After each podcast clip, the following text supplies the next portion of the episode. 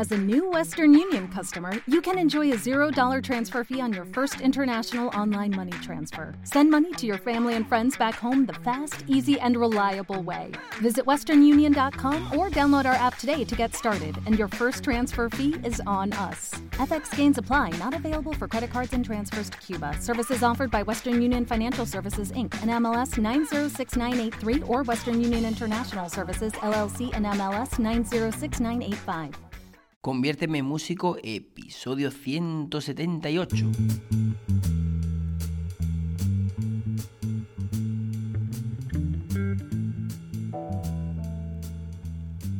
Muy buenas a todos y bienvenidos a un nuevo programa de Conviérteme en músico. Otro lunes más, otro lunes más donde intentamos avanzar contenidos un poquito, repasar, eh, porque en definitiva, eh, cuando estoy repasando realmente estoy hilando contenido, porque claro, en la música no podemos separar eh, los contenidos completamente, o sea, casi todo va relacionado. Si estamos hablando de funciones tonales, pues estamos hablando, pues bueno, también de grados de una tonalidad, de unas escalas, de unas armaduras, entonces claro, hay que estar continuamente repasando. Bueno, pues a lo mejor incluso porque hay gente que engancha los programas desde, no sé, desde el número 90 y no sé qué, o número ciento y tanto, y, bueno, pues a veces también viene bien esos repasillos donde, bueno, pues eh, este, a la hora de hilar esos contenidos no nos perdamos.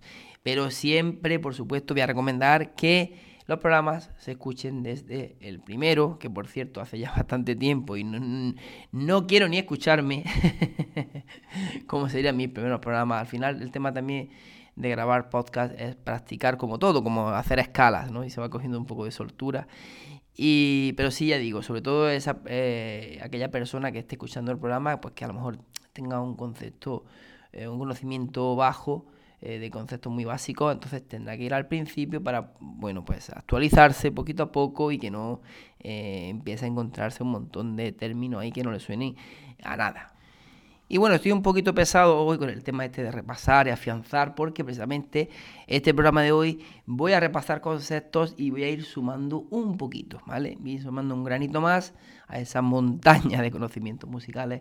Y, por eso, eh, bueno, pues también estoy haciendo hincapié en eso, de que, hay que hay que tener claro los conocimientos anteriores para poder ir sumando, aunque sea un pequeño granito. ¿eh? De, hecho, hoy va a hacer poquita cosa, pero al mismo tiempo pues voy repasando.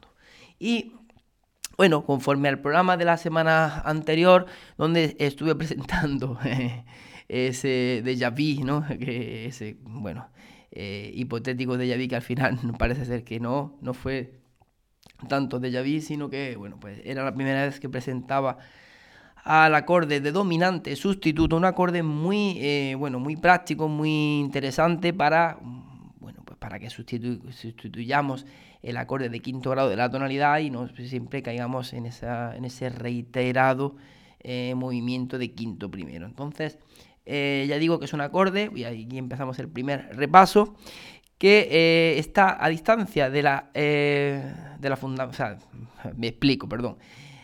Desde el acorde de dominante sustituto al acorde que resuelvo, o sea, esa famosa tónica, tenemos una distancia de segunda menor. O sea que si yo estoy en la tonalidad, vamos a cambiar, no, vamos a dejar do mayor. Estamos en la tonalidad, por ejemplo, de re, venga, tampoco me ido muy lejos, ¿no?